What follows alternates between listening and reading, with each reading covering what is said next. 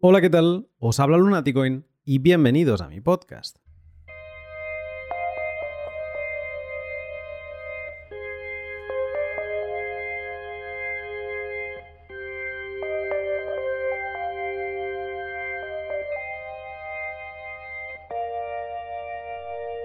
En Bitcoin, los pagos privados con recurrencia y sin interacción fueron un dolor de cabeza hasta la aparición de los Paynim en 2018. El equipo de Samurai hizo la primera implementación funcional y de alcance de los códigos de pago reutilizables del BIP47. Y así, por fin, conseguimos poder colgar en nuestro perfil de red social o web una dirección estática a la que la gente podía enviarnos Bitcoin sin que se reutilizasen direcciones, sin tener que estar activos en ese momento y sin que nadie pudiera saber cuánto hemos recibido, cuándo lo hicimos ni de quién. Aunque como vimos en el anterior capítulo de esta serie, seguíamos teniendo algunos sacrificios con una imaginaria solución ideal. Los payment codes sin interacción y con privacidad requerían de una transacción de notificación previa, con el consiguiente gasto en comisión, que reutilizaba una dirección de notificación del receptor y creaba un hucho de dust de polvo difícil de gestionar y no económicamente gastable. Superando este compromiso, los payment codes funcionan sin fallo y además permiten encontrar con facilidad todos los pagos privados que hayas podido ir recibiendo desde la creación de tu billetera.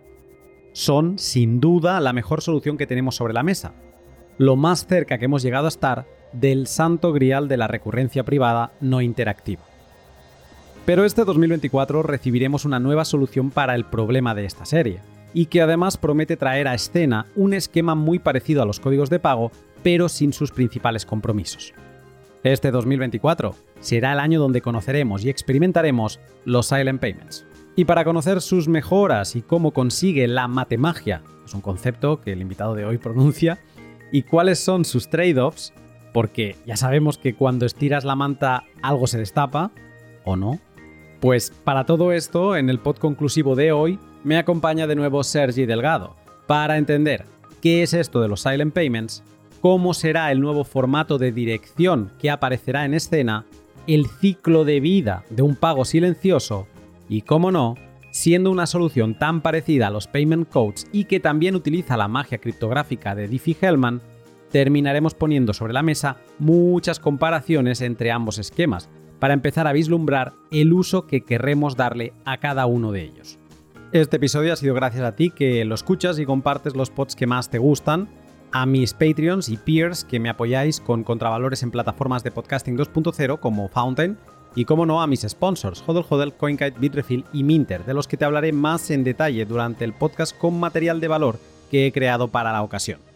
Prepárate para entender cómo es esto de recibir pagos a un sitio que no conoces y del que encima no te dejan ninguna pista como si lo hacían en los payment codes. Sin más, te dejo con el pod. El pod de hoy es una versión light de la charla completa que tuve con Sergi, sin tanto componente técnico, pero si te interesa entender en profundidad cómo se construyen las transacciones de Silent Payments para poder gastar con monedas, por ejemplo, que están en una misma dirección, una que está reutilizada, para hacer pagos con varios inputs y también para generar varios outputs, en YouTube publicaré un vídeo adicional con esa parte más techy, donde Sergi se doctora hablando de claves de escaneo, claves de gasto, outpoints, hashes y tweaks. Además, esta semana publicaré un artículo sobre cómo hoy, sin tener que esperar a Bitcoin Core 28 ni 29, ya puedes probar la magia de los Silent Payments.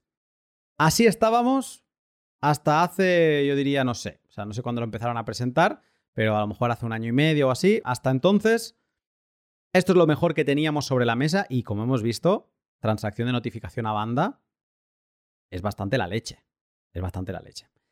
Pero se nos ha puesto sobre la mesa una nueva propuesta de formas de hacer pagos recurrentes, que son los silent payments. Silent payments es una nueva forma de pagar en Bitcoin que parece que hará acto de presencia en 2024 y que además nos traerá un nuevo formato de dirección, que es algo que siempre es llamativo. Pero ahora hablaremos de esto porque tiene miguilla.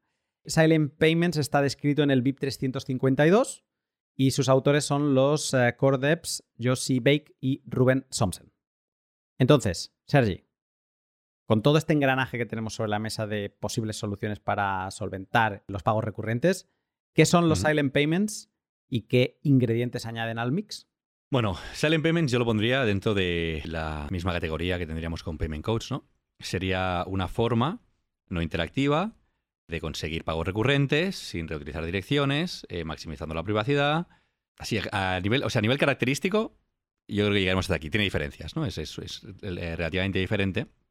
Intenta solucionar partes de las cosas que hemos estado diciendo hasta ahora, ¿no? Que no son, digamos, o que tienen problemas o que son que tienen controversia, ¿no? O que no son lo más eficiente desde según qué puntos de vista, ¿no? Entonces, para mí es una solución bastante similar, pero que acaba de, digamos, poner los puntos sobre las IES en las partes que no nos acababan de gustar de, Silent Payments, ¿no? o sea, de Payment Codes. Comentas que hay un nuevo tipo de dirección, eh, y eso es cierto, pero es un nuevo tipo de dirección, es un nuevo tipo de pseudo dirección, ¿no? Eh, digamos que sería el análogo al Payment Code o al Paynim, porque es un tipo de dirección que a nivel público se verá, ¿no? Pero no es un tipo de dirección que va a acabar en la cadena. Porque no, como pasaba antes con un Paynim, tú no vas a poder hacer un pago a un Silent Payment Address. Silent Payment Address es una forma de codificar información que te va a ser necesaria para poder derivar la información de las direcciones a las que vas a acabar enviando. ¿no? en, este, en este punto podemos ver que las similitudes lo vamos a ir viendo. Las similitudes de diseño eh, y de, incluso de, utilización de partes fundamentales entre Payment Codes y Silent Payments son muy similares. Llegará, llega un momento en el que cambia, ¿no? Y eh, la parte en la que cambia es lo que hace, lo que le da las propiedades diferentes que, que tiene uno respecto al otro, ¿no? Entonces, que se le llame direcciones, o sea, quizá con los payment codes esto estaba mejor porque ya no te hablaban de direcciones, sino que te decían esto es un payment code, un código de pago, un código y no una dirección. Y quizá aquí se le llama dirección y puede llevar al equívoco de pensarte que vas a tener una dirección de Bitcoin nuevo como la BC1 o las que empiezan por 3 o por 1. Y quizá aquí está más acertado los payment codes llamándole de otra forma, ¿no? O sea, que lo de la dirección como tal no es una dirección como entendemos en Yo creo que es el primer... A lo mejor me equivoco, ¿eh? Pero creo que es la primera vez que se utiliza el término dirección para hacer referencia a algo que no va a acabar siendo una dirección. Pero también hay que tener en cuenta que las direcciones en sí no han, existido nunca en la cadena. O sea, una dirección no existe. Mm. las direcciones son abstracciones de claves públicas. Entonces, tú lo que puedes haber visto en la cadena es un el hash 160 de una clave pública. Eso no es una dirección. Pregunta. Cuando tú pagas, haces un pay to public key, hash. O sea, cuando tú le pagas a una dirección, mm, vamos a irnos a Vanilla Bitcoin, vamos a irnos a las direcciones de uno, ¿sí? Cuando tú le haces un pago clásico a, esa dirección que empieza por uno, en la cadena de bloques, en el output del que está pagando, de la transacción que está pagando a esa dirección, en el output, la dirección aparece reflejada. No, tú lo ves en un Explorer porque es. Tú, tú lo ves en un Explorer porque te lo enseña de tal forma. Pero lo que está en la cadena de verdad es el RIP-MD 160 de la clave pública. Un hash de 160 bytes de la clave pública. Luego esto, para que acabe siendo la dirección de Bitcoin, se le haga haciendo un SHA-256, se le pone un checksum, se le añaden eh, cierta no está información de... La adres. No, ahí está. No, para nada, porque sería muchísimo más grande. No, es, no, no hay necesidad. No hay necesidad. La única parte que está en la cadena es la parte mínima que necesitas para poder reproducir esta dirección. Pero. Primero va el RIPE, mucho eh, más. Eh, el RIPE este de 160. El RIPE MD, exacto. De ahí, viene todo el tema este de. Eh, el, hash, el hash 160 que hay en scripting cuando estás viendo que se hace un pay to public y hash. O sea, la parte del Shadow 56, el checksum, todo eso, simplemente vale para que cuando tú, cuando tienes una billetera, intentas pagar aquí, antes de hacer el pago, veas que realmente la información que está codificada es correcta, ¿vale? Pero direcciones como tal no, existen en la cadena. Bueno, pero ¿cómo, ¿cómo, consigue el explorador de bloques decirte que se ha pagado a esa dirección? Porque lo puede extraer directamente desde la información que está en la cadena. De nuevo, la, dirección es una, abstracción para que sea fácil de ver para el usuario. ¿vale? Para que sea una, abstracción de la clave pública.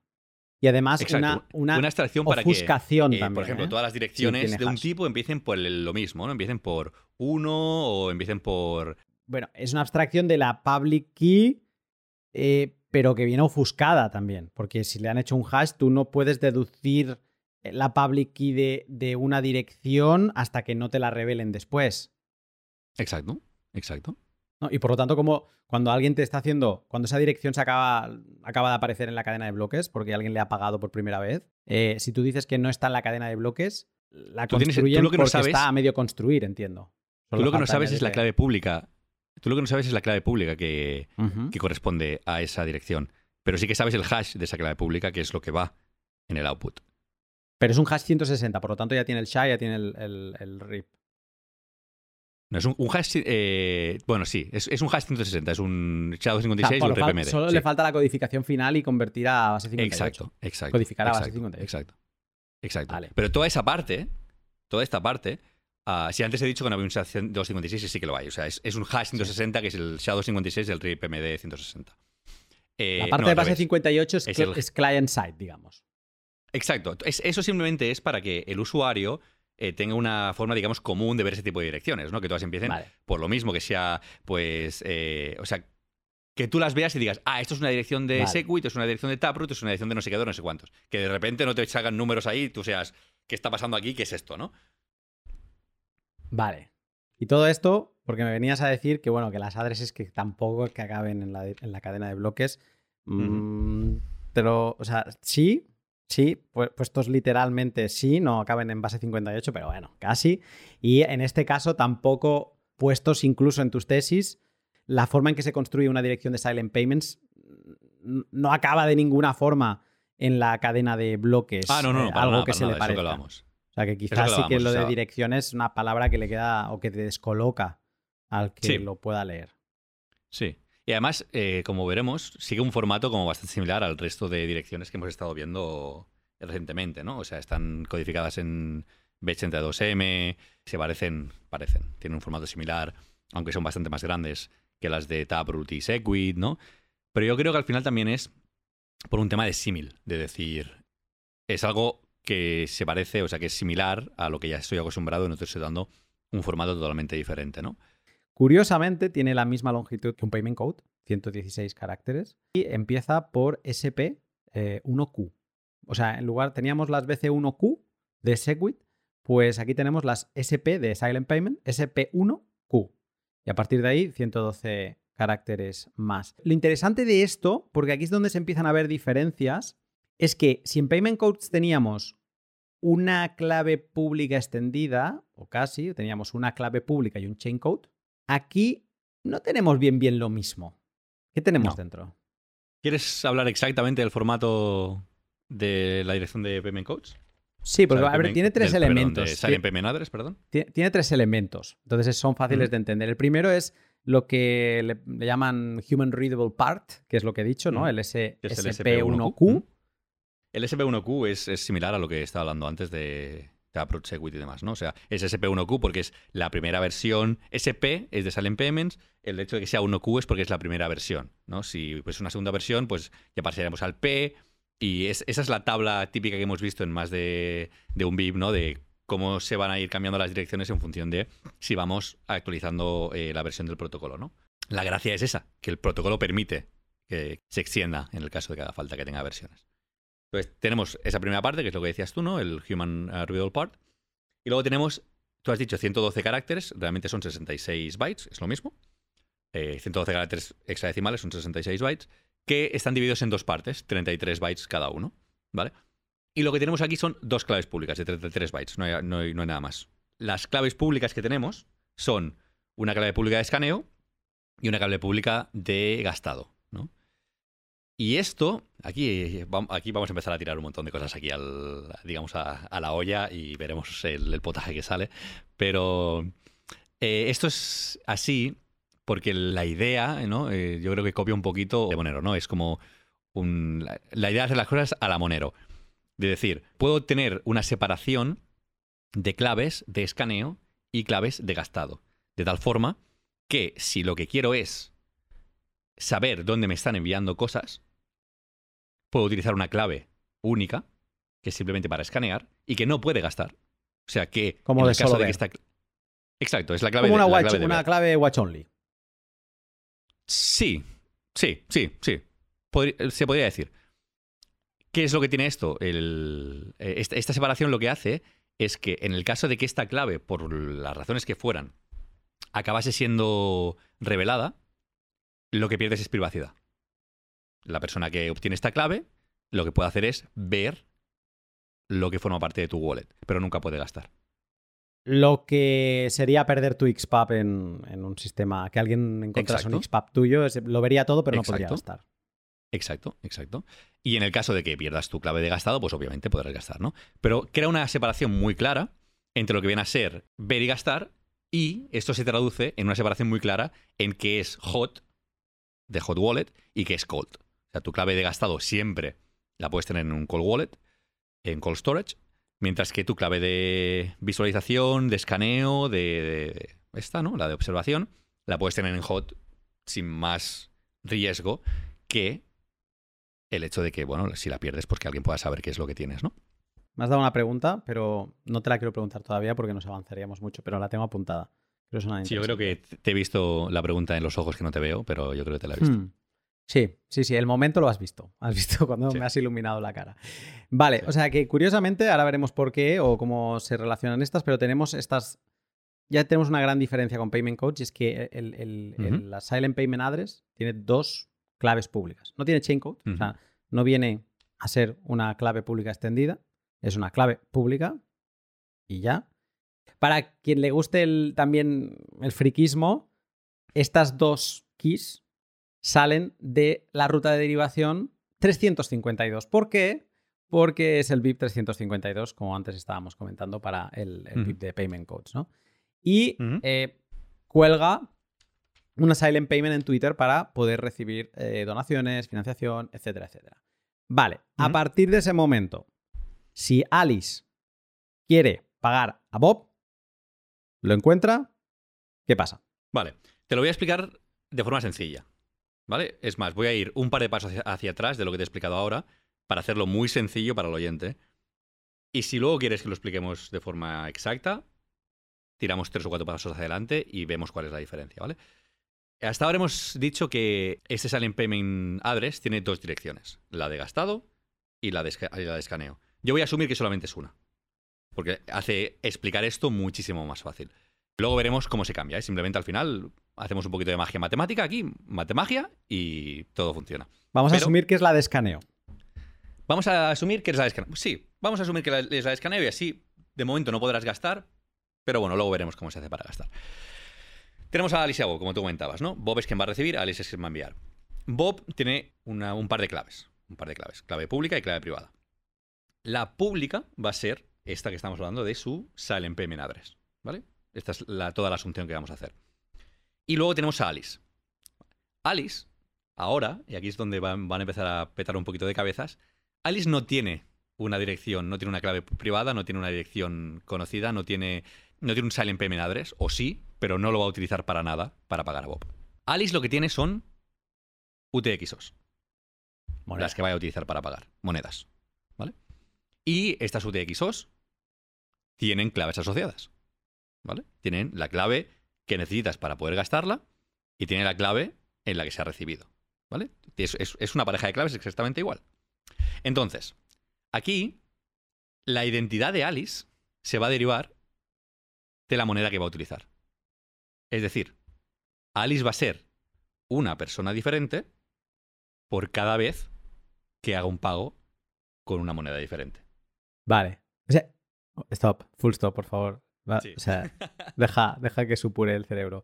Antes teníamos una identidad que era nuestro payment, el payment code del emisor y que en base a la identidad del payment code del emisor es que se calculaban con el payment code del receptor, es que se calculaban cosas, ¿no? Y por lo tanto, era esa identidad la que estaba pagando a, a alguien. Ahora me dices que la identidad no está en una clave dentro del payment code, en este caso, no está en la clave dentro de un silent payment de Alice, que es la iniciadora del pago, sino que está la identidad de Alice es la identidad de cada una de las monedas que quiera gastar. Porque cada moneda tiene su una PubKey y por lo tanto si te pago hoy con una moneda 1, pues será la identidad 1 y mañana si te pago con la identidad 10, porque es mi décima moneda, pues será la identidad 10.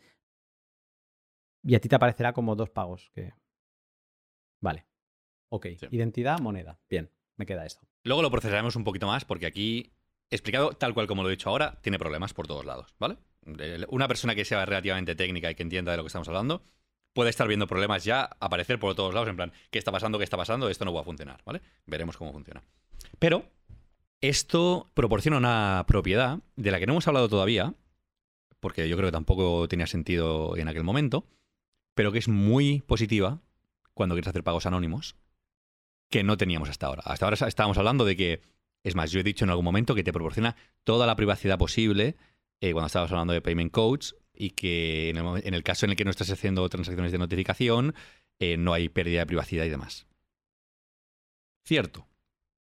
Pero yo estaba hablando únicamente de receiver privacy, o sea, de privacidad receptor. del receptor.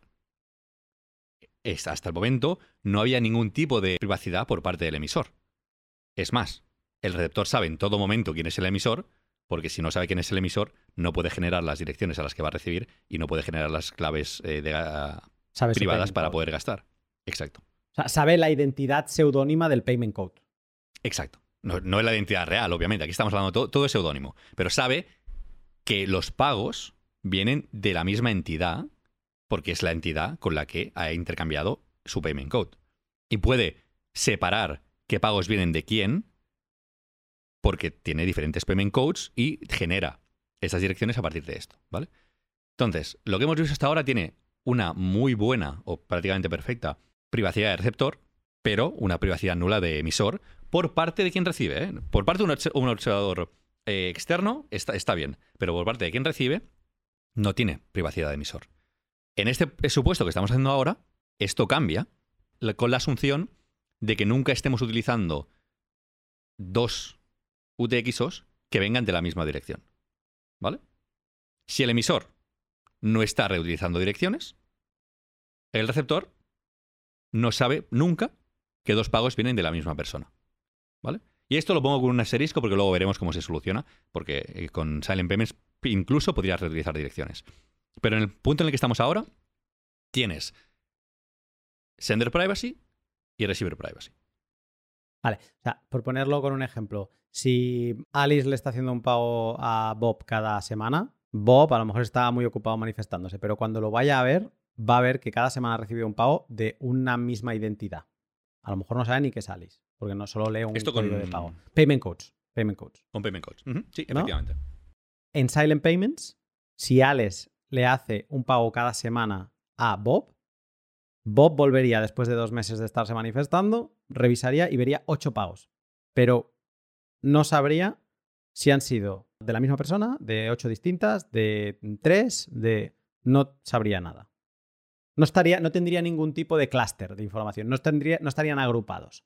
Nada. Fíjate que aquí estamos. Es, es un step up muy bestia, ¿eh? No lo habíamos comentado ahora hasta ahora porque no. Yo creo que no tenía sentido dar, digamos, un nivel más de profundidad y de complejidad al problema. Pero ahora que lo mencionamos, es como, ¡ay! Esto. No está mal. Esto gusta, ¿no? Le veo un caso de uso donde Payment Code sigue ganando, ¿eh? Que lo, lo podemos poner ya sobre la mesa, y es que Payment Codes te permite hacer refund transactions. Si, Sí. Si quisieras devolverle algo porque no, mm, pues al final no le has dado el servicio, o incluso por, para agradecerle, yo qué sé, cualquier cosa que tú quieras comunicarte de vuelta con alguien, Silent Payments no te lo va a permitir por esta Cierto. privacidad de más.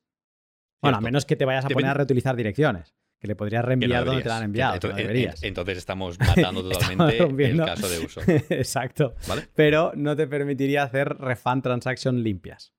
Eso es cierto, pero depende mucho del caso de uso. Aquí estábamos hablando de donaciones. Y en donaciones nuevamente no existe el refund. Puedes hacerlo si lo que quisieras hacer, pero el- lo habitual no sería eso.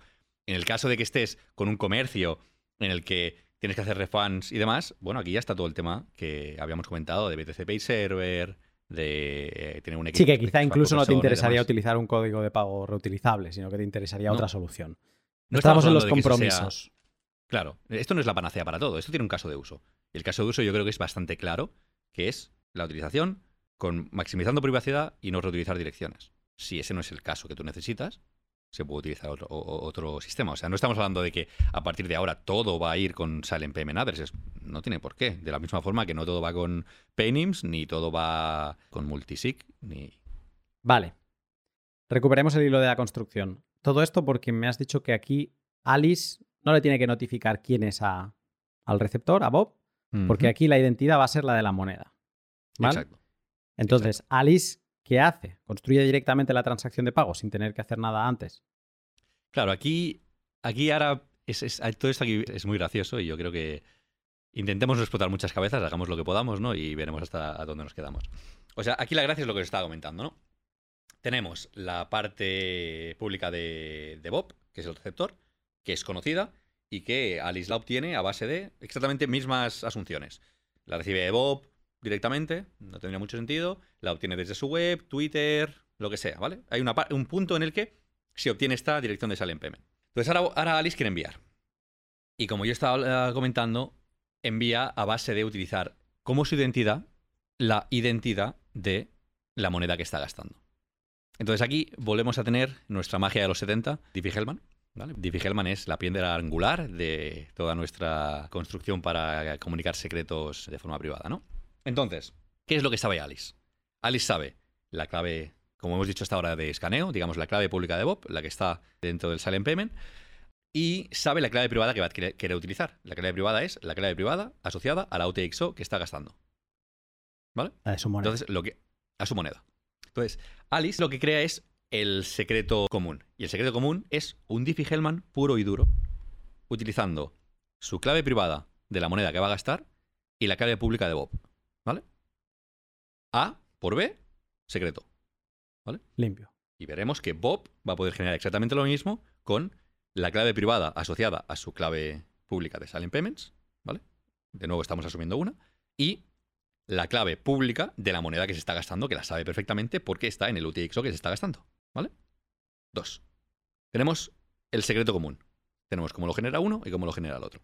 Entonces, a eso se le hace un hash y en este momento ya tenemos una dirección, ¿vale? Pero aquí hay un problema. El problema está en que si nos quedamos aquí, tanto Alice como Bob pueden gastar. Porque si la clave privada de esta. El hash es la pública, ¿no? Y la privada es el secreto. Si la clave privada la puedes conocer tú y la puedo conocer yo porque es un Diffie-Hellman y llegamos al mismo punto, te estoy enviando dinero, pero lo puedo gastar yo también. No, aquí, aquí tenemos un problema, ¿vale? Entonces, aquí lo que se hace es que una vez que tenemos la clave pública esta común, digamos, la que viene del secreto, le hacemos un tweak. La gente que ya, ya, nos ha escuchado hablar de Taproot y demás verá un poquito de lo que estamos hablando. Pero al final es, le sumamos la clave pública de Bob. ¿Vale? La clave pública del receptor. ¿Vale? Entonces, pasamos de la clave pública común, la que los dos pueden obtener, a una que los dos pueden saber, ¿vale? Porque le ha sumado la de Bob, pero para conseguir la clave privada de esta, de esta pública, ¿no? Hacer la contraparte, hace falta la clave privada de Bob, de esta única, entre comillas, ahora que estamos hablando, que solamente tiene Bob, ¿no? Entonces pasamos de una parte común y pública a una parte no común y pública, que solamente se puede derivar con una parte no común y privada.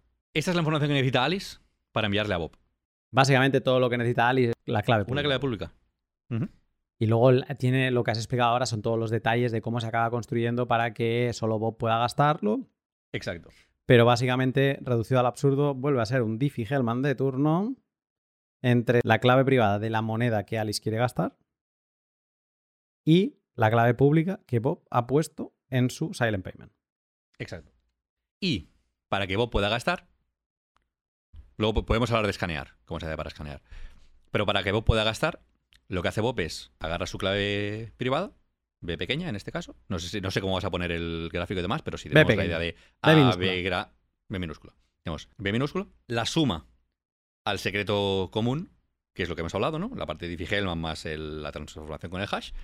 Y aquí, esta parte de aquí ya es la contraparte de lo que teníamos antes. Esto lo haces módulo n para que entre dentro de la curva y tal, en, tienes una, una clave privada, y esa es una clave privada que solamente tú puedes haber conseguido porque se deriva de una clave privada que tú tenías. Bob firmaría con esto y podría gastar la moneda que Alice le ha enviado. Solamente nos falta saber cómo Bob va a saber que esa, moneda le ha Hay más cosas. Tengo, más dudas. Cuando Alice le quiera pagar otra vez con otra moneda única a Bob, claro, generará otra dirección distinta a la que había generado antes, porque la clave privada de la que parte ella de esa moneda para hacer el Diffie-Hellman, aunque sea contra la misma public key de Bob, su clave privada va a ser distinta. La clave privada de Alice es distinta porque es otra moneda. Y por lo tanto el resultado va a ser otra dirección distinta. Vale, perfecto. Me acabo de responder, o sea, he pensado en voz alta y lo tengo. Y ahora, un momento para mis sponsors, Hodl Hodl y CoinKite. Hoy en una sección especial sobre ellos en la que voy a reflexionar qué aplicación podrían tener de los silent payments de los que hoy estamos hablando. Primero en Hodl Hodl, la web que debes conocer si quieres acumular Bitcoin sin preguntas de más y desde el sofá de casa. Vas, revisas las ofertas que otras personas han colocado, tomas la que quieres, sigues el proceso y voilà, Satoshi sin KIC ni preguntas de más de camino a tu billetera. Y si no te gusta ninguna de las ofertas de venta que hay, también puedes poner tú una de compra y esperar a que te llegue la notificación cuando alguien la tome. Encuentra más información en la descripción. Pues bien, en Hodl Hodl me imagino un caso de uso directo de los Silent Payments. Asumiendo que el receptor tiene toda la infraestructura para recibir este tipo de pagos, en lugar de tener que estar cambiando la dirección donde recibir sus satoshis de compra, sería ideal que pudieras poner un silent payment y que Hodl Hodl te calculase la dirección donde quieres recibir cada vez una distinta. El hecho de no tener notificación creo que habilitaría esta posibilidad y tú como consumidor del servicio ganarías en comodidad. No tendrías que cambiar ya más nada. Y luego también voy a hablarte de CoinKite, la empresa fabricante del icónico dispositivo de firma Colcar, en el que puedes subir el nivel de seguridad de tus satoshis mientras aprendes un montón de Bitcoin. La Colcar no es el único producto que tienen y si todo lo que implica guardar tus Bitcoin es algo que te tomas en serio, con ellos podrás conseguirte también seed plates, las placas en las que guardar en metal una copia de tu clave privada, un conjunto de dados también para generar entropía con comodidad y, por qué no, un tap signer para tener una hot wallet semifría en el móvil para el día a día, por la que no sufrir si te lo roban. Enamórate de todo lo que pueden ofrecerte siguiendo el link de la descripción. Y la aplicación de Silent Payments en CoinKite lo veo claro. Como veremos hoy, este nuevo tipo de dirección puede operar en frío mientras tú tienes una versión Watch Only fuera y sin que las claves privadas de tu dirección reutilizable tengan que estar conectadas a Internet. Con lo que a futuro imagino que igual que puedes exportar el XPub del Postmix de Whirlpool, también podrás exportar la scan key de tu Silent Payment, que te permitirá buscar pagos que estés recibiendo y también construir transacciones que luego firmarás desde tu Colcar. A todas estas, Alice ha creado un secreto. De nuevo, volvemos a estar en la situación en que alguien te va a enviar un dinero, pero no te dice dónde. Y te lo envía a un sitio donde solo tú puedes gastar, pero no te dice dónde. En Payment Codes lo teníamos claro. Hay una transacción de notificación. Sabíamos que ahí, cuando alguien nos quería enviar cosas secretas, nos lo iba a notificar. En el caso de Silent Payments, tenemos otro secreto. Además, cada moneda que se gasta te va a crear un secreto distinto. Y la pregunta es, si nos ahorramos esta transacción de notificación, que ya va bien, para no tener que pagar eh, esa transacción de más, pero si nos la ahorramos, ¿dónde narices depositamos el secreto a Bob para que sepa dónde buscar? Sí, a lo menos que me digas que es que sacrificamos interacción y entonces eh, pues es que tengo que enviar un telegram o lo que sea para que sepa qué tal. ¿Cómo narices encuentra Bob las monedas? Bob encuentra las monedas, y aquí me voy a basar en una cosa que he dicho antes, y que quiero hacer, he querido hacer énfasis, de eso hará una hora o así, ¿no? Pero he querido hacer énfasis en ello porque quería llegar aquí mucho más adelante. Y es que cuando estábamos hablando de Payment Codes, y permíteme la ventanita aquí simplemente, cuando estábamos hablando de Payment Codes, decíamos que Alice, cuando recibe el Payment Code de Bob, ya le puede enviar a Bob. Sin que Bob necesite, o sea, sin enviar la transacción de notificación. Alice le podía enviar a Bob directamente. El problema mm. estaba en que Bob no sabía dónde mirar. ¿Vale? No sabía ni de dónde mirar y tampoco sabía dónde gastar, porque al final una cosa va con la otra, ¿no? Pero ya le podía, Alice ya le podía enviar directamente a Bob. ¿Cuál era el problema aquí? El problema estaba en que Alice tenía una identidad única y Bob tenía que conocer esta identidad. Pero ahora, como hemos estado viendo, Alice no tiene una identidad única. Alice tiene una identidad que depende de lo que está gastando. Y lo que está gastando Bob lo sabe. Porque está la transacción que está enviando. No sabe, Bob no sabe si las transacciones son para él o no hasta que empieza a computar cosas. ¿Vale? No es lo habitual que decíamos, no, yo tengo una dirección y voy en esta dirección. No, aquí, aquí el, el supuesto es totalmente diferente. Aquí Bob necesita generar las direcciones a las que va a recibir a base de ver transacciones que se van incluyendo en bloques. ¿Vale? Entonces, esto parece un poco así extraño y lo es, pero la gracia está en que todo lo que necesita para saber la identidad de Alice está en la transacción que Alice crea.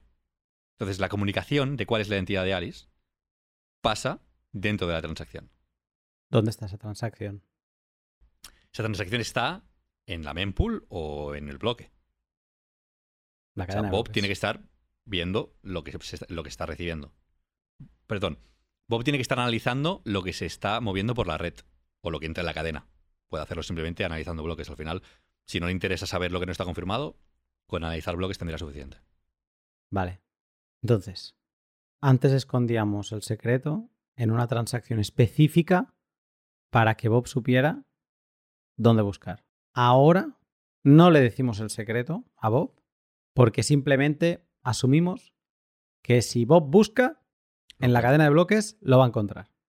Exacto. Pero tiene que buscar todo. O tiene que buscar desde el inicio de su wallet, o sea, desde, digamos, el birth date de tu wallet, ¿no? O, en el caso de que ya estés corriendo, pues y simplemente ir computando bloques uno a uno, ir viendo las transacciones que hay dentro de estos bloques. Pero de la misma forma, esto es exactamente igual que lo que tú haces cuando realmente estás mirando direcciones de una forma más habitual, ¿no? vale, pero, pero ¿qué haces cuando tú miras una dirección? Porque igualmente esto no va a ser evidente. O sea, tú vas a ver una transacción y cómo Bob va a saber que ahí hay una moneda que es para él. Eh, cuando tú recibes a cualquier dirección, tú tienes que estar analizando bloques exactamente de la misma forma. O sea, no es que te llegue una notificación al teléfono en plan. Sí, pero tú sabes qué dirección buscar.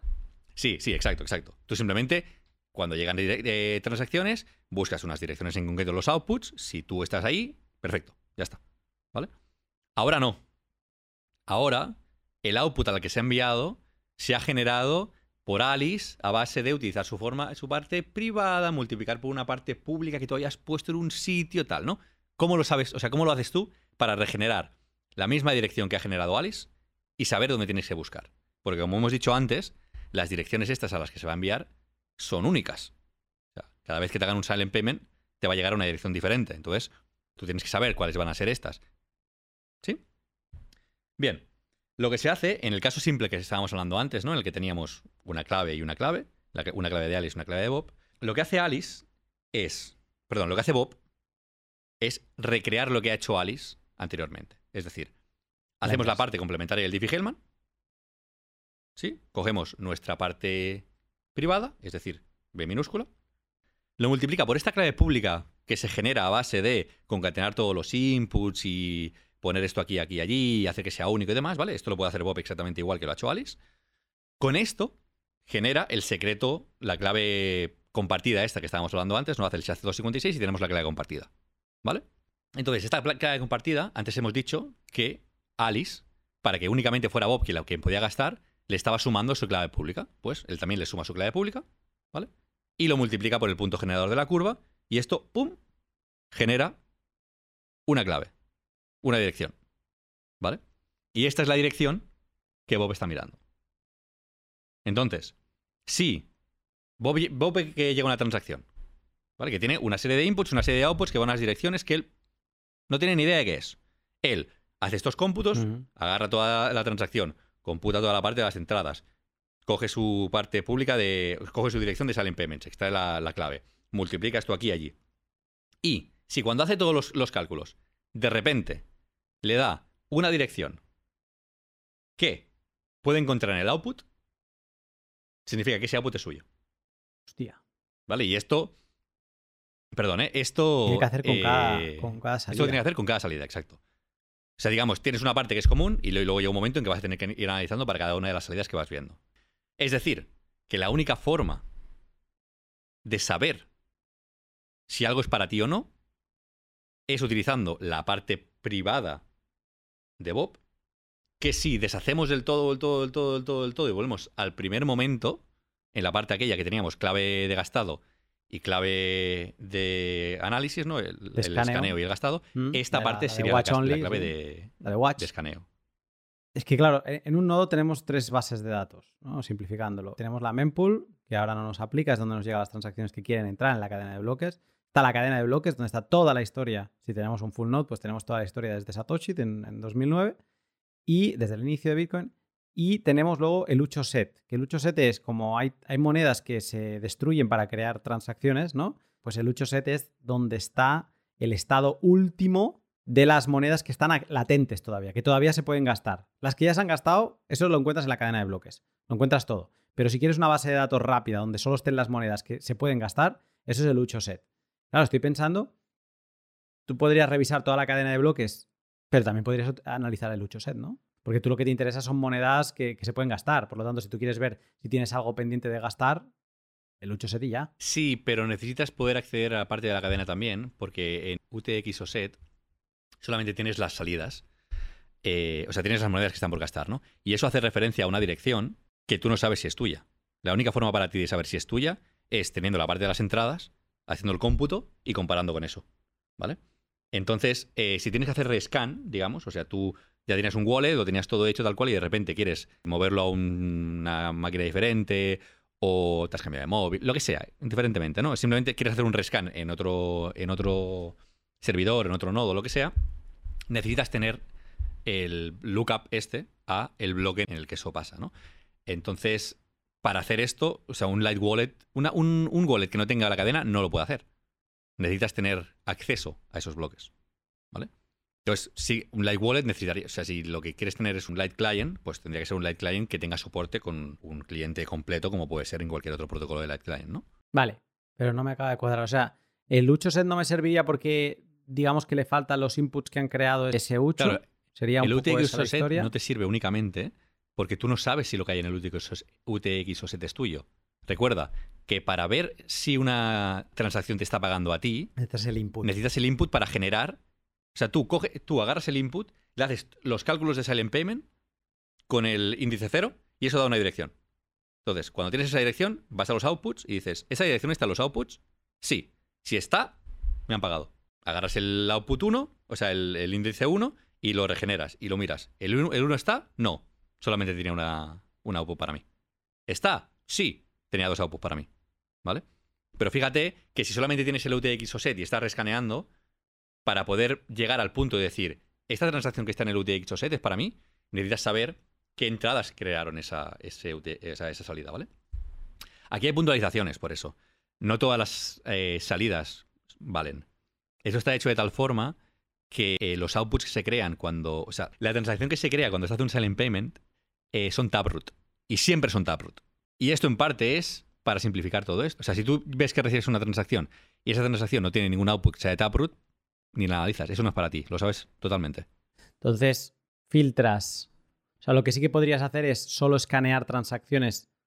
Bueno, depende de lo que quieras, ¿no? O sea, porque por un lado podrías querer ver el historial, si ha sido una, una silent payment que has estado utilizando, querrías rescanear toda la cadena de bloques, pero si solo quieres saber lo que has recibido, eres Julian Assange, sales de la cárcel y quieres ver lo que te ha llegado por un silent payment, lo que podrías hacer es ver el lucho set que existe, las monedas que están latentes, y podrías como buscar cuáles son los inputs de todas esas Y monedas para no tener que escanearlo Exacto. todo, digo, ¿eh? solo para intentar buscar el balance. Exacto. O sea, tú lo, lo que Y eso sí podrías que lo hacer. podrías- sería una, una forma de reducir el Sí, proceso. lo que podrías hacer es, si solamente quieres saber lo que tienes pendiente, es decir, el saldo que tienes, te- lo que decías tú, te es igual el histórico, tienes dos partes de información que son interesantes, ¿no? La fecha de nacimiento de tu wallet, si la sabes, ¿vale? No tienes que escanear antes de la fecha de nacimiento de tu wallet, porque no vas a tener pagos. Si no la sabes, la fecha de activación de Taproot. Ese sería como el inicio. De ahí para abajo no tiene sentido porque no hay salidas Taproot. Y dos, solamente tienes que analizar las salidas del UTX o set, o sea, las monedas dentro del UTX o set, que son Taproot. Las que no son Taproot no te hacen falta porque, como estamos hablando, esto genera solamente eh, pagos a Taproot. Entonces, todo lo que no sea Taproot, fuera. Vale. O sea, por recapitular, sé cómo gasto, cómo Alice gasta y cómo crea las direcciones de Bob, que Bob no sabe dónde están. Sé cómo se hace todo este proceso y además sé cómo Bob va a encontrar sus monedas sin que exista una transacción de notificación como eh, sí que pasaba en Payment Codes. Pero lo que me has contado es el trabajo que tiene Bob para encontrar todas estas cosas, aparte de computación, que entiendo que tampoco debe ser muy demandante. Si te lees la parte del VIP que tienen, como lo explican esto, no parece que vaya a ser un cálculo muy demandante ir haciendo toda esta operación. Requiere cómputo, pero lo, puede mover un, nodo sin problema. Lo que sí que veo es eso, es la, diferencia con los payment codes de lo que estamos acostumbrados a descargarnos Samurai y arrancar y tener un payment code funcionando, eh, un painting, es que aquí no vamos a poder hacer eso sin tener un nodo. Sí, pero de la misma forma que. O sea, a ver, segundo. Con Samurai, cuando nos descargamos Samurai y tenemos nuestro nodo de Samurai, o sea, nuestro wallet de Samurai y no tenemos nada más, esto funciona porque una de dos. O tenemos Dojo nosotros en local, o nos conectamos al nodo de Samurai. Ya tenemos un nodo. Exacto. Quiero decir, aquí, aquí magia no hay. A lo mejor la gente no está muy acostumbrada. No es magia. No, no, no. Son tus impuestos. Buena referencia. Eh, no, no, pero a, lo que me refiero es que a lo mejor el usuario habitual no está muy acostumbrado a, hacerse la pregunta, ¿no? Pero quiero decir, Samurai, si lo quieres tener totalmente offline, sin tener que estar utilizando el servidor de Samurai, es porque tú estás corriendo tu propio nodo de, eh, nodo de Dojo, lo tendrás con un Electrum por detrás, o con un Bitcoin Core por detrás, o con lo que sea, pero la infraestructura la estás poniendo tú. Si tienes un nodo que no tiene eso, o sea, si tú tienes un wallet que no tiene eso, significa que alguien te está dando soporte a ti.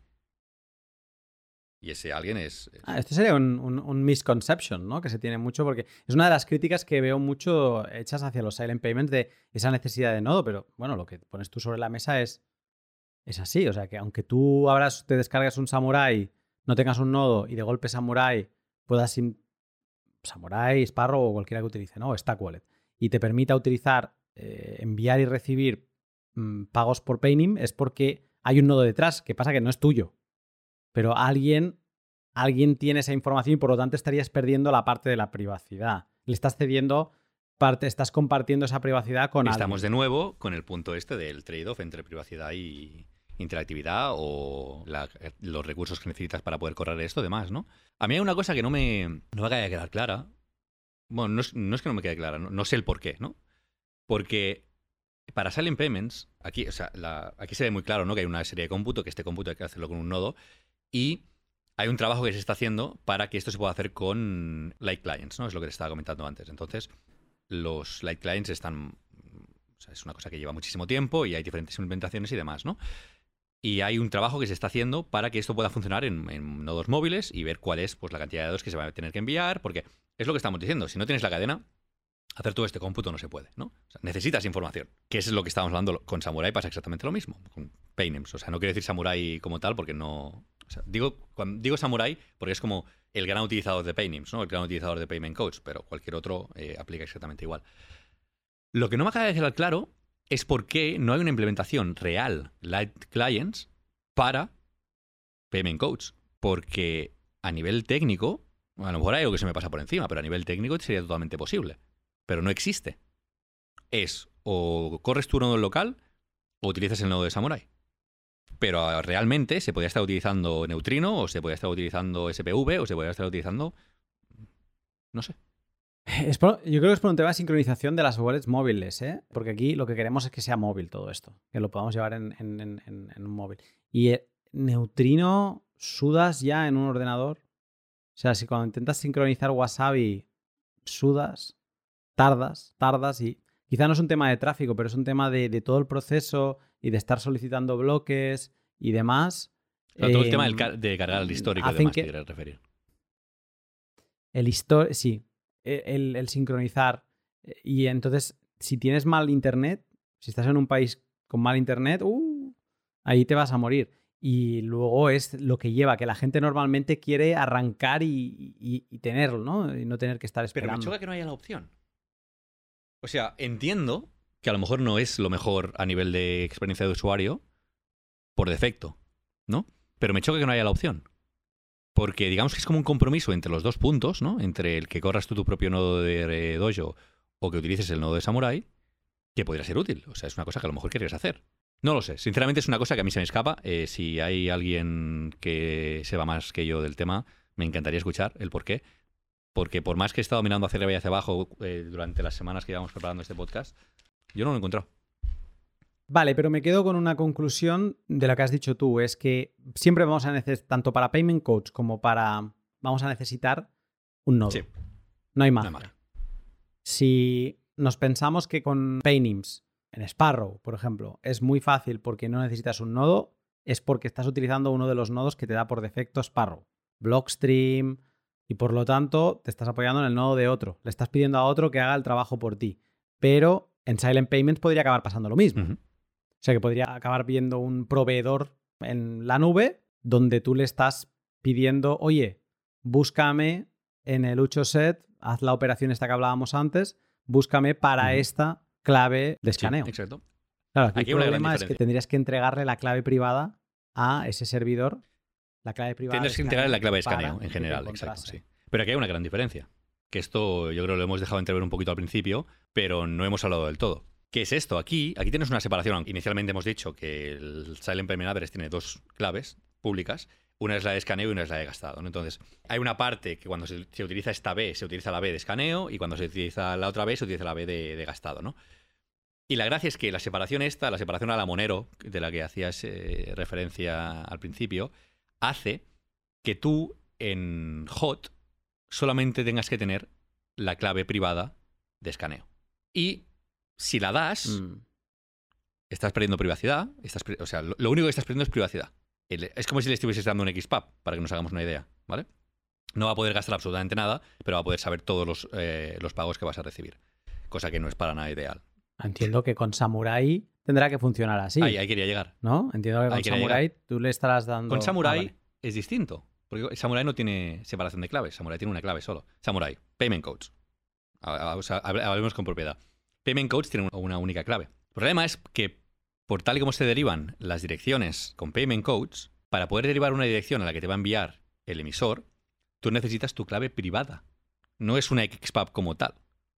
Tú necesitas tu clave privada para poder derivar la dirección a la que vas a acabar recibiendo. Entonces tú no puedes darle esta clave a alguien. Tú lo que puedes hacer, O sea, para localizar exacto, fondos. para localizar fondos. Tú lo que puedes hacer es generar bloques de direcciones de forma eh, periódica, e ir enviando estos bloques de direcciones a quien sea que te esté escaneando y cuando le hagan falta más generarás más bloques de direcciones.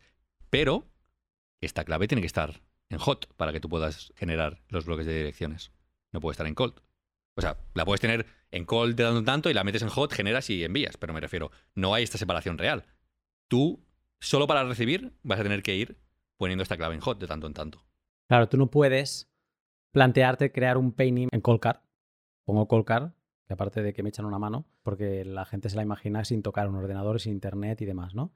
Entonces, sí que puedes crear la ruta de derivación 47 de un payment code en Colcar, pero no podrías saber dónde te están enviando fondos. O sea, primero de todo que necesitas el payment code del- de la Mm. contraparte, ¿vale? Si lo podrías añadir con un SD. Venga, perfecto. Y de hecho tú Y el contador, podrías... necesitas el contador también. Y el contador. el No, payment no, code. sí, en necesitas el contador para saber qué dirección es la última que has utilizado. O sea, si estás generando bloques, tienes que saber dónde estás para que no te devuelva la misma dirección dos veces. Y entonces es como que tú no podrías estar recibiendo en frío. A ver, a nivel técnico, yo no le veo un problema para que no se pueda hacer. Creo que no está. O sea, no está implementado simplemente. Porque tú potencialmente podrías hacerle input de esta información a tu billetera en frío, ¿vale? De lo que tú decías, del payment code y de del índice. De Alice. Que tu billetera en frío generase las direcciones y te devolviese un bloque de direcciones y entonces la clave nunca tendría que tocar caliente. Nunca, absolutamente nunca. Habría interacción para tenerlo en frío. O sea, la diferencia sería que técnicamente es posible. No me suena de que esté implementado en ningún Ahí es, ahí es sitio, donde quiero llegar. pero técnicamente es posible y habría interacción, al menos dos Te- rondas. Tendrías necesidad. Una le tendrías que pasar O todos. sea, la cuestión es que tendrías necesidad de tener, o sea, si no tienes tu call card disponible, pues tendrías que ir donde fuera y agarrarla y utilizarla, ¿no? Necesitarías físicamente conectar esto. Podría ser AirGap, podría ser como tú quieras, ¿vale? No, no tendría que haber realmente un- una conexión entre el, entre el PC y este, este dispositivo, pero físicamente necesitarías tener acceso a él, ¿vale? O sea, pero me, me- pasa lo que dices tú, que yo no creo, yo no he visto que haya una implementación de esto. Aunque a nivel técnico, y de nuevo, si, no es a- si no es así, que alguien me corrija, me encantaría, Ah, pero yo no le veo una limitación a nivel técnico. Más allá de que a lo mejor la cantidad de información que puedes pasar. No, no, no, es que no es tan grande realmente, ¿no? Si puedes pasar un PSBT, tienes que poder pasar esto. Sí, le podrías pasar todas las eh, payment codes y generar incluso, yo qué sé, 100, 200 direcciones por payment code, devolverlas, crear un tipo de estándar que luego que fueran unos bloques de addresses, que se lo pasaras a Sparrow y que Sparrow ya las localizara y supiera dónde buscar, ¿no? Pero digamos que no es, bueno, te obliga a caer en interacción. Mientras que, por lo que estás explicando, en Silent Payments tenemos dos keys y podríamos utilizar la de solo ver para revisar los fondos que van llegando y tener en cold storage la, de gasto y digamos que no estaríamos comprometiendo los fondos. Comprometes la privacidad, es lo que hablábamos antes, ¿no? Sobre todo si la das, o sea... Si la das a un tercero, pero si la tienes en tu nodo... Si la tienes en tu nodo, todo depende de si alguien entra en tu nodo, si te... Para ponernos en el nivel en el que nos estamos poniendo siempre, o sea, no quiero, no quiero que parezca que... O sea, no quiero parecer parcial en ese sentido. En el, caso de que llegase alguien, rollo eh, eh, gobierno, policía, quien fuera, ¿no? Y consigues acceso a tu nodo, pues la privacidad que, que tienes o sea, la, parte, esa parte de privacidad la, pierdes. O sea, lo que has recibido a tu nodo lo pierdes, porque ellos tienen la clave de escaneo. Y... Pasaría lo mismo con una Watch Only de un XPub. Con cualquiera. Eh, eso eso a, nivel conceptual es un XPub. ¿Vale? Es una, es una clave con dos, pero a nivel conceptual es un XPub, porque no puede gastar. La gracia, y yo creo que aquí también eh, es un buen momento para hacer comparativa, de ya que traemos, digamos, al, a, law enforcement y a las entidades gubernamentales y demás a la mesa, ¿no? Para discutir con nosotros. Tenemos la comparativa de qué es lo que pasa en el caso de que tengas un breach o que alguien te eh, consiga acceso a, tu nodo en los dos casos, ¿no? Como hemos hablado al inicio, cuando explicamos Selling Payments, no hay un link entre diferentes pagos. Está hecho de tal forma de que haya sender y receiver privacy, ¿vale? Esto implica que si tu clave de escaneo acaba en las manos de alguien que pueda analizarla, lo que va a recibir, lo que va a obtener de ella, es la cantidad de pagos que has tenido. ¿Vale? Al final eso lo tienes que poder saber. Pero nunca va a poder saber de quién son estos pagos. Va a saber que va a haber 100 pagos, sin más. Si hacemos la contraparte, si lo comparamos con Payment Codes, en el caso de que estamos hablando de Payment Codes ahora con Notification Transactions, ¿vale? Pero sería lo mismo. Tiene acceso a tu XPub o tiene acceso a tu backup, a todo, ¿no? A lo que vendría a ser el... Backup. Mm. ¿Qué pasa? Aquí verías 100 pagos en cuatro grupos, por decir alguna cosa, ¿no? O sea, verías... Podrías ver quién te ha enviado. Cuatro personas te han hecho 100 pagos. Y sabrías cuánto te ha enviado cada persona, cada identidad. Cada, cada Exacto. O sea, aquí cuando decimos que sabes quién es, sabes quién es dentro del sistema. No hay una relación. Bueno, bueno, estamos asumiendo que no la hay. Sí, no la hay porque, o sea, podrías, es fácilmente conectable con una identidad en Internet porque haces una búsqueda eh, y encuentras qué perfil de Twitter la tiene colgada. O sea, si fuera yo, por ejemplo, ahora hace tiempo que no tengo mi PayN impuesto porque al final tampoco se lo utilizase mucho y al final las donaciones las acabé recibiendo online y me era muchísimo más mm. cómodo. Pero en mi caso podría saber perfectamente que soy yo porque mi, o sea, mi identidad es pública y mi PayName está en Twitter. O sea, sería fácil. Hay gente que se cambia el nombre este del Paint Name, que decíamos antes, pide al repositorio si le pueden cambiar y le ponen el suyo. O sea que Además, habría gente incluso que sería fácilmente reconocible. todavía más fácil encontrarlo, ¿no? Entonces, digamos, bueno, ahí es donde se pone de manifiesto la, diferencia ¿no? de lo del sender mm. privacy. Que en el caso de que tú hagas entrega de tu Paynim al law enforcement, pues ellos sería trivial saber cuántos pagos has recibido y de quién los has recibido. Y si luego esa persona está en Twitter con nombre y apellidos, pues se sabrían eh, quién lo ha hecho, ¿no? Porque habría esa conexión. En Silent Payments eso no pasaría. Estoy revisando mis notas. Yo, simplemente, para el que lo esté viendo, o sea, estamos hablando de que llevamos semanas de preparación. Yo, uh, perdón, quiero simplemente hacer como el, el, de esto de que no es mentira. O sea, lo tengo que tener apuntado porque hay, hay tantas cosas de las que hablar que es que si no, no, llegamos, no llegamos. Es, imposible hacerte una idea mental de todo. ¿Tú crees que una implementación va a desplazar a la otra o van a convivir? Yo creo que eso el tiempo lo dirá, sinceramente. A ver, Silent Payments está haciendo su entrada en core y el hecho de estar en core hace que vayas a tener eh, uso relativamente generalizado. Eso siempre es un punto a favor. A nivel de propiedades son muy similares. O sea, para mí yo valoro gran parte de lo que trae a la mesa Silent Payments porque me parece que son como soluciones a problemas que a lo mejor por un diseño menos pulido, ¿no? O un diseño más de hace años. No, no se había pensado tanto. Entonces, no te sabría decir. Espero que la gente lo utilice en el momento en el que lo, tenga que utilizar. Es posible que quien esté utilizando uh, Paynim siga utilizando Paynim porque ya, les, ya lo sabe utilizar, ya es una cosa que le está bien. En el momento en el que ya has hecho la notification transaction, el mal ya está hecho, por decirlo de alguna forma. Si tienes que seguir creando más, bueno, pues eso ya será otro tema a tratar. Pero seguramente para la persona más de a pie le sea un poquito indiferente, ¿no? Y ahora, un momento para Bitrefill y Minter, a los que también les aplicaré un posible caso de uso de Silent Payment. Bitrefill es el sitio en el que muchos bitcoiners vivimos nuestro día a día, y es que en su página web puedes conseguirte de todo pagando con Bitcoin, incluso los productos de CoinKite que antes te mencionaba. Comida, ropa, electrodomésticos, eSIMs para tu móvil y para todos los viajes que tengas que hacer, el país que sea, pues las encuentras ahí, hoteles, billetes de avión, todo lo que puedas imaginar lo encuentras en Bitrefill. Y todo pagando en Bitcoin, on-chain o Lightning. Pensando en implementar Silent Payments en Bitrefill se me ocurren varias ideas, pero una bien sencilla es que alguna vez me ha pasado que el pago me da error, quizá por los proveedores de tarjetas regalo. Y aunque lo reintentan durante 24 horas, si después no se consigue, te piden una dirección on-chain para devolverte los fondos.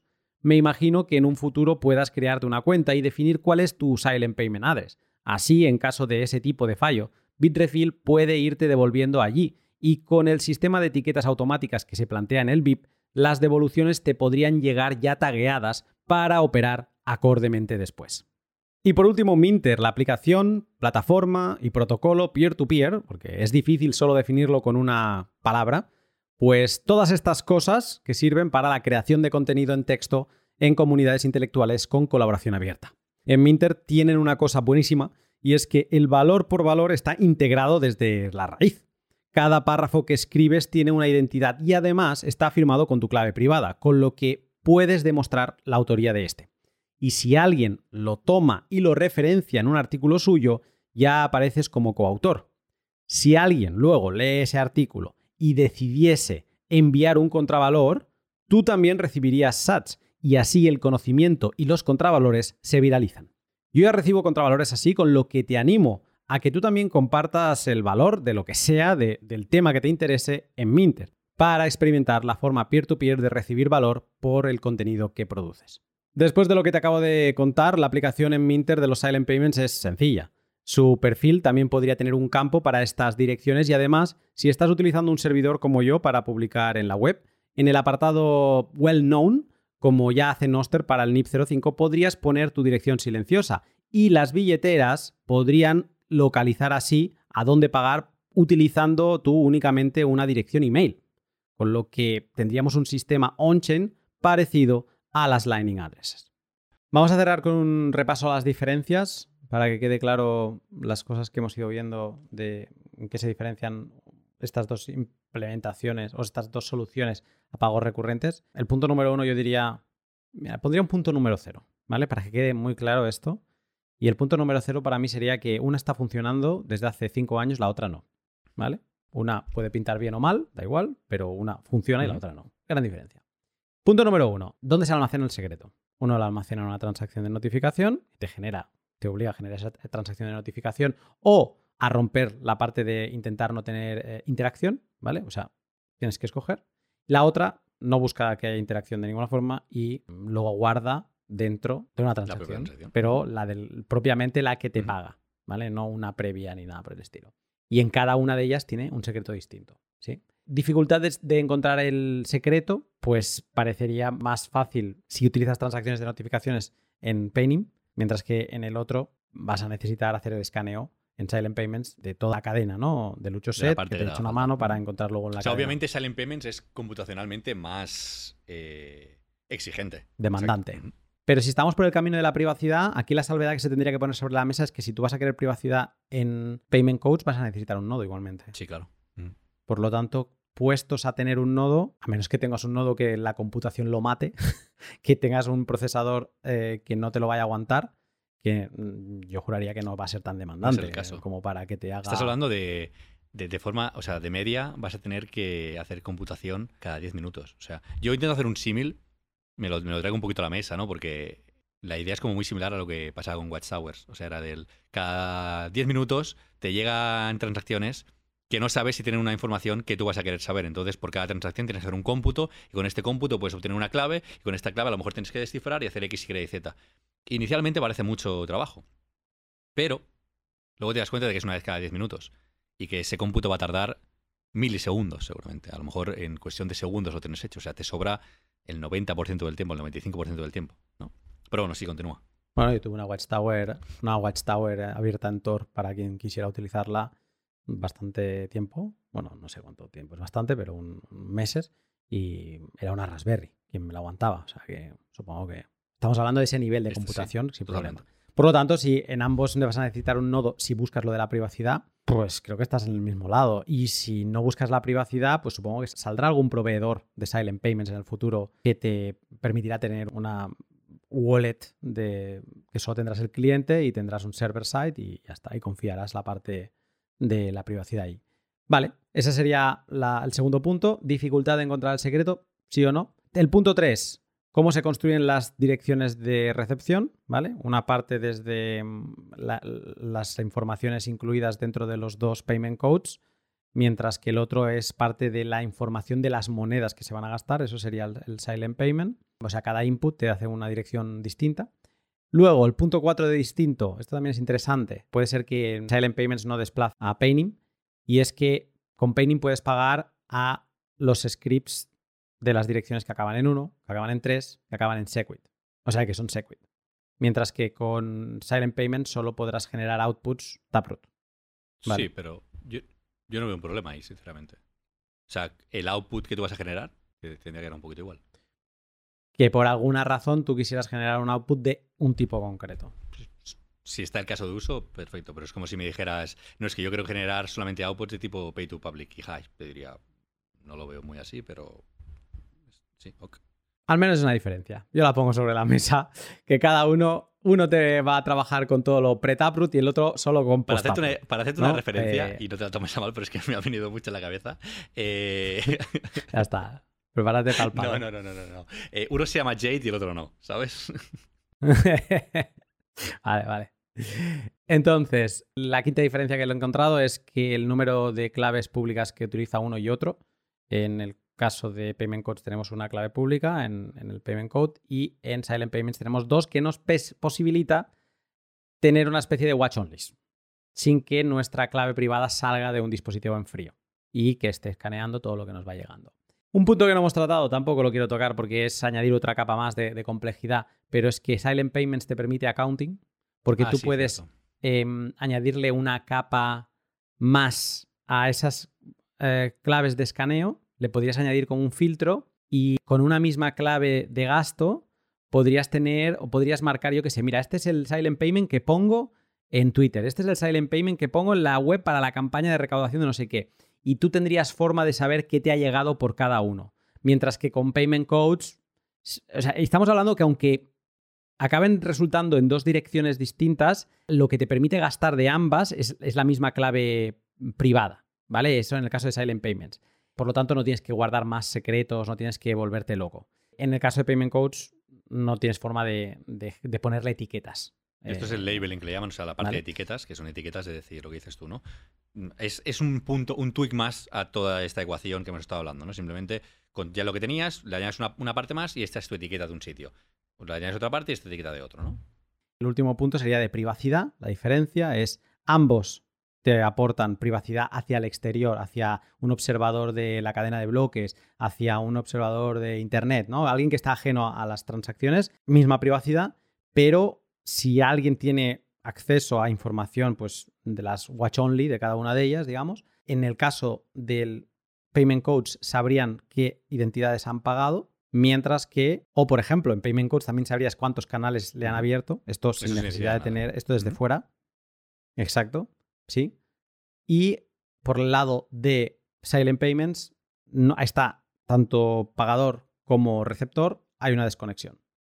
¿no? Y, por lo tanto, hay grados distintos de privacidad, que eso es lo que también le permite a los payment codes hacer refund transactions, transacciones de devolución, ¿no? de reembolso, pero en el caso de mm, Silent Payments no, no lo podrías hacer limpio. ¿vale? Esas serían las diferencias que localizan. Para mí, sinceramente, o sea, el hecho. Para mí hay dos puntos que me hacen que me guste más Silent Payments de lo que me gusta Payment Codes. Eh, porque eh, para mí es como un step up. ¿no? Es uno, quitamos la parte de Notification Transactions, que esto podía pasar con tema off-chain, pero sin ningún tipo de off-chain. Sin añadir sin la añadir interacción. Y sin añadir el tema del backup, ¿vale? Que al final, para mí, Payment Codes con el backup, además del hecho de que tengas que estar manteniendo el backup y que si pierdes información luego no vas a poder recuperarlo todo y demás, que es, bueno, es un poquito más peor a nivel de de usuario, pero hasta, hasta ese punto, el hecho de que no utilice eh, Notification Transactions me está bien. Prefiero tener un backup que tener Notification Mm. Transactions. Es- son mis datos, pierdo menos sender privacy para el exterior, ¿vale? Para el interior es la misma. Y no estoy añadiendo información redundante a la cadena. O sea, yo con, con ese compromiso estaba bien. Pero tengo que decir que el step up de sender and receiver privacy por defecto, indiferentemente de que seas el receptor o que seas una persona externa, yo creo que eso es un step up de privacidad muy grande. Que a nivel de receptor a ti, o sea, a nivel de emisor a ti a lo mejor te da un poquito igual, pero, o sea, perdona, a nivel de receptor a ti a lo mejor te da un poquito igual, pero a nivel de emisor estás haciendo que el, el receptor sepa todo lo que está viendo, ¿no? Y sobre todo para análisis posteriores y forensics y demás, es un- una gran ganancia. Y no existe la notification transaction, no existe el punto del backup, no existe ah, el hecho de que tengas que eh, llegar a un compromiso y decir, vale, pues por no hacer polluting de la cadena, eh, me lo estoy guardando yo. Para mí, esos dos puntos son los que hacen que me guste más. Creo que es un, es un protocolo que, al que se le ha dedicado como más eh, cariño a la hora de, de diseñarlo, ¿no? Que se ha hecho utilizando cosas que existen desde hace muchísimo tiempo. Esto me recuerda mucho a Bitcoin, ¿no? Es como que todo estaba allí. No hay nada realmente nuevo. No, no hay absolutamente nada nuevo. Que no, no hay nada que haga que esto no Hmm. se pudiese haber hecho en 2015. Más allá de que el output Porque se podría haber hecho en se puede haber Segwit. hecho en Segwit, sí, por supuesto. Por supuesto. O sea, aquí no estamos utilizando ninguna característica de Taproot más allá de que los outputs sean Taproot. Y es una cuestión simplemente de hacer que tengas que escanear menos y que el nacimiento por defecto del wallet sea más alto. O sea, que te, te evites mucha, mucha de esto, ¿no? A lo mejor hay algún tipo de. Ahorras un un poco de, espacio a, nivel de transacción, pagas un poquito menos de fee. O sea, todo lo que te das Taproot como tal sí lo estás utilizando, pero no es que sea una, una necesidad, no es que haya un punto que digas, ay, no, es que necesito esto concreto porque si no, no funciona, no. Ya está, ya estaba. Mm. Veremos, es prometedor. Yo lo he probado, he estado haciendo eh, pagos silenciosos en Signet y animo a todo el mundo que se anime a probarlo. Quizá no saldrá automáticamente el tutorial, sí que miraré de que salga primero en Patreon lo más rápido posible y luego lo, lo acabaré destilando para que acabe en el blog. Animo a todo el mundo que lo pruebe, que le eche un vistazo al futuro. En Azores los creadores del VIP hablaban de que tenían esperanza, apuntaban a la versión 27. Estamos ya en la 26, o sea, estaríamos hablando de a seis meses desde ahora aprox. Pues ojalá que salga y que se pueda empezar a testear. Si no es en la 27, es en la 28, pues también. Pero digamos que estamos, parecería que estamos haciendo target a 2024 y lo importante es que acabará siendo una herramienta de privacidad que si a alguien no le gusta, pues que seguirá utilizando lo que ya eh, utilizaba, pero a los que queramos nos permitirá ganar un poquito más de lo que quizá podíamos estar teniendo hasta ahora. Sergi, muchas gracias por la tortura, por aceptar la tortura una vez más. De nada, creo que es una cosa que ya iba tocando, ¿no? Era como. eh, hemos ido, he ido apareciendo mucho últimamente en tu contenido, pero no para martirizar a la gente. No para cranear, no para cranear y para que en la pantalla de YouTube aparezcan muchas formulitas y, y que a alguien que le gusta entrar en este detalle, en este pod, que yo creo que hemos ido de, de menos a más en- con todo el contexto, ¿no? Desde la situación inicial, el problema que tenía Bitcoin desde el principio hasta ahora, pues espero que a quien le gusten los numeritos lo, lo haya podido disfrutar también. Y te agradezco mucho el esfuerzo de preparación en el que te animases. Y nada, Sergi, muchas gracias. De nada, un placer, como siempre. Y bueno, a saber cuál será el siguiente tema a tratar. no me des ideas que tengo algunas ya. Un placer.